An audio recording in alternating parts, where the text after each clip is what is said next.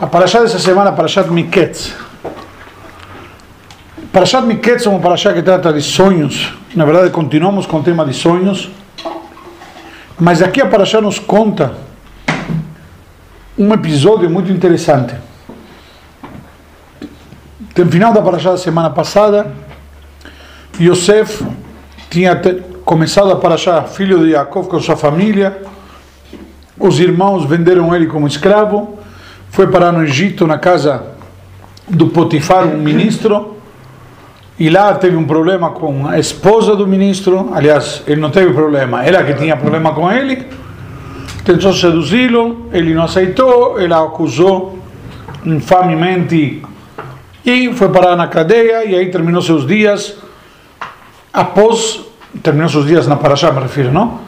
Após ter interpretado brilhantemente o sonho de dois ministros o ministro da bebida e o ministro padeiro, onde, conforme Yosef interpretou, o ministro da bebida foi restituído no seu cargo, o ministro padeiro foi enforcado. E Yosef pediu para o ministro da bebida: Olha, já que você será restituído, quando você tiver oportunidade, lembre de mim, me faça um favor e fale de mim para o faraó, porque estou aqui e, e podemos dizer infamemente, uma vez que sou inocente. Não, não estou inocentemente, ele é inocente. Uma calúnia. E na nossa paraxá começa que depois de dois anos que se passaram,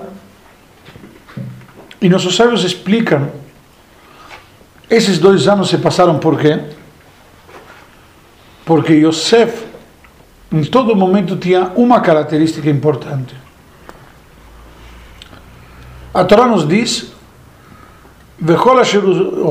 Hashem matzliach vaish matzliach, em várias passagens, semana passada vimos, todo que Yosef faz, Deus faz ter sucesso, é um homem de sucesso, pois Deus está com ele, e explica por que, que Deus estava com ele, porque ele sempre falava Baruch Hashem, graças a Deus, Bezrat Hashem com a ajuda de Deus, em todo momento ele tinha presente a presença divina consigo.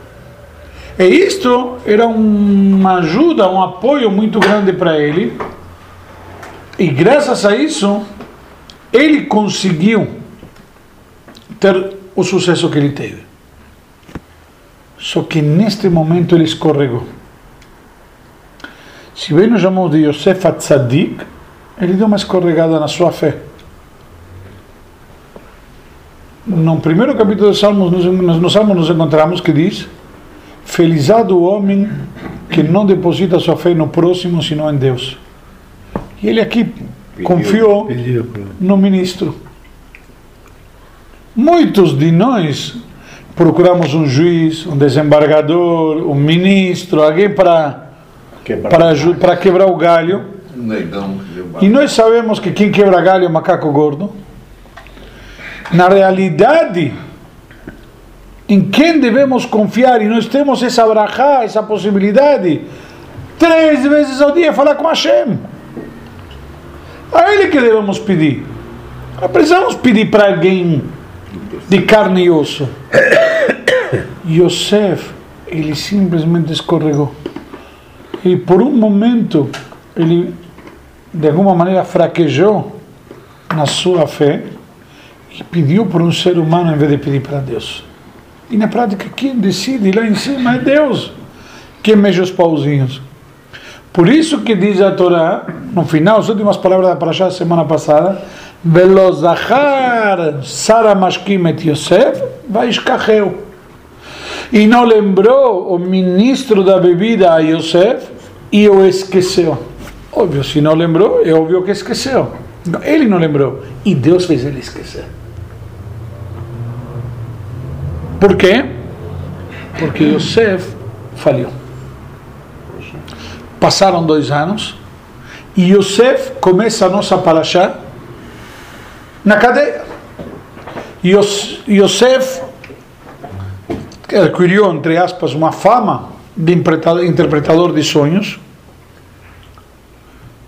E neste momento, na nossa paraxá, parou o faraó, o grande líder do Egito, a grande e máxima potência na época, ele tem dois sonhos que atormentam ele. Só que ele percebe que no sonho dele ele precisa tomar alguma atitude, o sonho se repete, ele sonhou uma vez, tem um sonho diferente, com a mesma estrutura, vacas gordas engolidas por vacas magras, espigas gordas engolidas por espigas magras. E ele procura alguém para interpretar o sonho, e todo mundo, todos os feiticeiros, todos os conselheiros, todos os Heitzigiber, palpiteiros, como diríamos no Brasil, oferecem dicas e soluções e opções e interpretações e para os ver que não é isso. E depois de tanto procurar, finalmente o ministro da bebida não tinha opção do que ele declarar para o Paró, olha, et hatai animazkir ayom, Paró hatzav eu os meus pecados lembro hoje, o senhor ficou bravo comigo e me jogou na prisão, e lá tinha um jovem, inclusive, ele bem despectivo, Bishamitano Nar Ivri Eved, um jovem hebreu escravo. Sabe, não fez, ele fez questão, um jovem que não merece respeito, ele é hebreu. E hebreu, o que, que significa a palavra hebreu? Do outro lado. Do outro lado, ele é do outro lado. E na verdade, isso é nosso orgulho, temos que aqui aprender uma grande lição. A gente não é Maria vai com as outras. Nossa posição não é estar do mesmo lado da maioria, agradar, eh, fazer média. Nós temos que ser nós. Se isso significa estar do outro lado, estamos do outro lado. Não é ser outro lado no sentido de ser contra, oposição. Como disse, tem governo, sou contra. Não. E, e como termina dizendo? Naribri Eved, escravo. Já, se isso não fosse suficiente, ainda escravo. Já, mas ele interpretou sonhos. E os, conforme ele interpretou, assim aconteceu.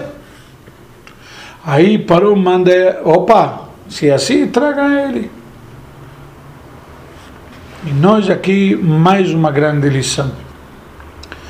Como de uma hora para outra, Yosef, o queridinho do papai, o filho favorito, por quê? Por uma camisa que valia quanto? Como a gente diz, por 20 centavos foi vendido. Que o pessoal queimou a cidade quase por 20 centavos, não? Aí, eu sei, foi quase por 20 centavos os irmãos venderam ele.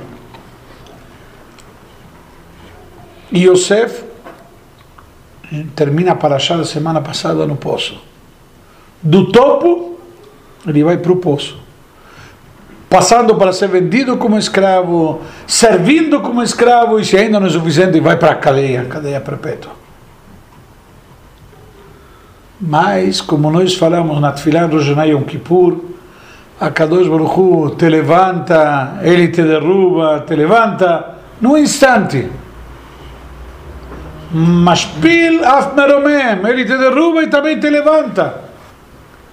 Yosef começa para achar no buraco e termina a Parashá vice-rei. Num instante, Parou manda tirar ele, conta o sonho, interpretou, virou vice-rei. Ele deu para ele o seu, como chama, um anel real. Tem, antigamente o anel tinha o selo, o carimbo, não sei como chama, o lacre. Timbre. O timbre. Então, aquilo que ele deu para Yosef, demonstrando que o poder está com ele. E dá para Yosef todos os poderes. Dizem nossos sábios, vemos aqui como Deus, e nele que podemos e devemos confiar. De uma hora para outra ele te levanta ou te derruba. Você se acha que você é grande coisa? Não, querido. Eu vou te mostrar que você é gurnish. Mas, Rabino, Deus pode é, dar força a uma determinada pessoa por uma determinada situação, ou não? Perdão. Deus deu, como nós aprendemos na Torá, poder para o médico de curar. É isso que estou falando. Mas ele é o intermediário. Quem curou é Deus, não é o médico. Ele é um utensílio de Deus. Quem cura e quem te deixa doente, se não, Deus diretamente, Deus tem uma cura melhor que o médico. Ele não te deixa doente. Ele te vacina. Maurício. É antes. Mas ele quer que o médico tenha Parnassá também. O médico pode ter parnassá quando você vai fazer um check-up e te diz que está tudo bem. Exatamente. Mas ele Não precisa ficar doente. Eu fui no meu oftalmologista duas, um mês atrás, mais ou menos. O que que Agora tem um novo. O que, que ele disse para você? Ele diz: não tem glaucoma, não tem isso, não tem aquilo. Baruch Hashem. Mas deve ter acordo com a ótica porque mandou trocar os óculos. Isso me lembra, isso me- É, daí tinha que trocar o carro. isso me lembra uma piada, mas não vou contar agora. Vamos lá. Se vocês queiram, Que pena. Vamos lá. Mas uma, uma lição, literalmente, como Deus te derruba e te levanta num instante, a vida de Yosef. Então, dizem nossos sábios, inclusive, uma lição. Esta, a vida de Yosef, é um protótipo do que que é uma Neshama. Conforme a Kabbalah, Yosef representa uma Neshama. A Neshama está lá em cima com Deus, é uma parte de Deus. Desce a este mundo, se enfia dentro de Deus, coloca dentro do nosso corpo. No corpo, o que, que ela está? Presa. Presa. Na cadeia. No buraco. Limitada. E conforme o que nós fazemos dentro deste corpo, conforme Yosef interpretou os sonhos no na cadeia, ou conforme a conduta que ele tinha digna na cadeia, como nós falamos na sinagoga no Shabbat, ele chegou a chegar a vice-rei, chegar no topo máximo que dá para chegar. Isso que nossa Neshama. Através do que ela pode agir enquanto está na nossa cadeia, no nosso corpo, ela consegue se elevar num nível muito maior ainda. Não era filha de Jacob, chegou a ser vice-rei. Nossa Neshama é uma parte de Deus que vem a este mundo. E através justamente do trabalho neste mundo, a Neshama consegue se elevar. Como você se eleva? Quanto mais você quer se elevar, mais você tem que descer. Simples. Perdão? Quanto mais você quer se elevar, mais você tem que descer. Pode segurar para mim, por favor? Assim, Segura aí. Isto. Joga para cima. Joga para cima. Não. Eu te pedi para jogar para cima. E o que, que eu fiz? Você desceu e fez assim. Ah, entendi. Joga para cima sem Sem- abaixar a mão. Sem abaixar a mão.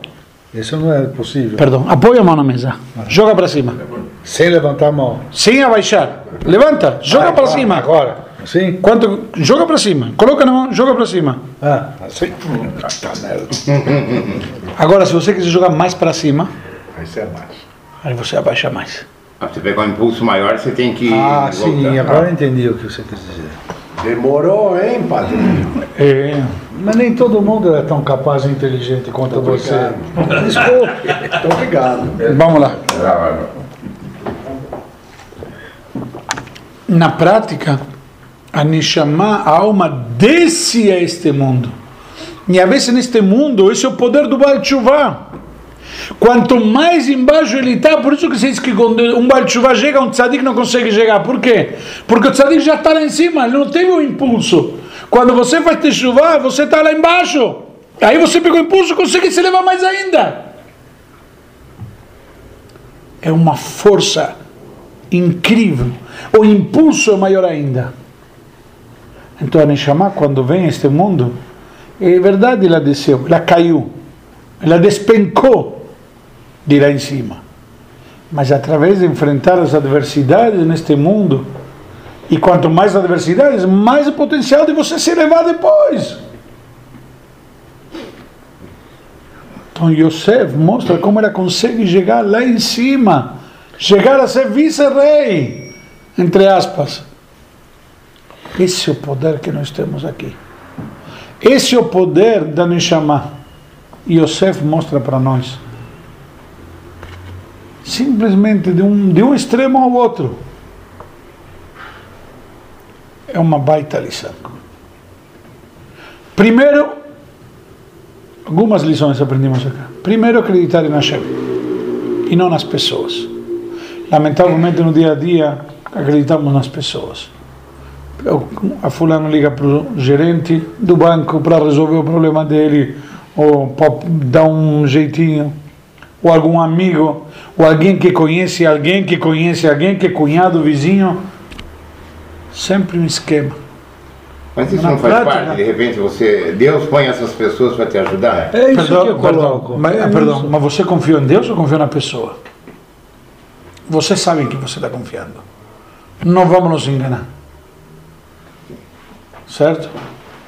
As pessoas, eu conheço, eu estava falando ontem de manhã, uma pessoa, lamentavelmente, uma especialidade muito complicada em medicina que é oncologia, infantil ainda. Então, é uma pessoa que lida com muitas adversidades. Mas fizeram para ele uma festa de agradecimento porque uma criança que ele salvou, etc. Obviamente tem grande mérito. Mas ninguém fez uma festa para Deus, para agradecer a Deus. Deus não tem nada a ver. Ele agradeceu? O xará. Perdão, eu estou. Era meu, né? É o xará meu. Sim. Mas o conceito em si. As pessoas não se deram conta que As pessoas, ele. exatamente. Você vai num cirurgião, ele na hora, na hora que sai do centro cirúrgico te fala, temos que esperar 48 horas. A cirurgia foi um sucesso cirurgicamente, mas de qualquer jeito está na mão de Deus. E a gente tem que entender e perceber isto. Eu estou falando em qualquer aspecto da vida. Não é o piloto do avião que é bom, não é o médico que é bom. É bom, que tem mérito que Deus guie seus passos. Teve uma vez um médico que falou uma frase muito célebre. Ele agradeceu a Deus num determinado momento. Falou: Eu tenho que agradecer a Deus que Deus me colocava na hora o diagnóstico, a palavra, a interpretação. Uma, uma colocação célebre. Simplesmente a pessoa saber e reconhecer, mesmo que ele teve, diz, mas quando você muitas vezes vê um diagnóstico, ele falando como médico, pode interpretar de formas diferentes, mas Deus me, me iluminou, que eu enxerguei justo isso, e não aquilo, e porque justo dei aquele tratamento. Às vezes tem situações, eu não sei, não sou médico, não tenho como palpitar, mas na prática a gente tem que saber reconhecer. Então, primeira coisa, reconhecer a Deus e confiar nele. Segunda coisa, segunda lição básica. Do mesmo jeito que a gente pode estar numa boa, podemos cair. Ninguém pode se confiar em si próprio. Por isso que dizem nossos sábios, a pessoa não deve acreditar em si próprio até o dia da morte. Por quê? Porque você não sabe que você pode cair. E do mesmo jeito que você cai, Deus pode te levantar. E se você acha que caiu, ainda pode cair mais baixo. E você era escravo, ainda foi para a cadeia. Se você acha que não foi suficiente, ainda pode cair mais. E na cadeia, ser esquecido, pior ainda. Sempre pode cair mais. Mas num instante também você pode não sair, dar a volta totalmente por cima. E uma terceira lição. Se em algum momento passamos por adversidades, é uma prova que quanto que podemos nos elevar. Porque quanto mais caímos, maior impulso que podemos tomar para subir e crescer.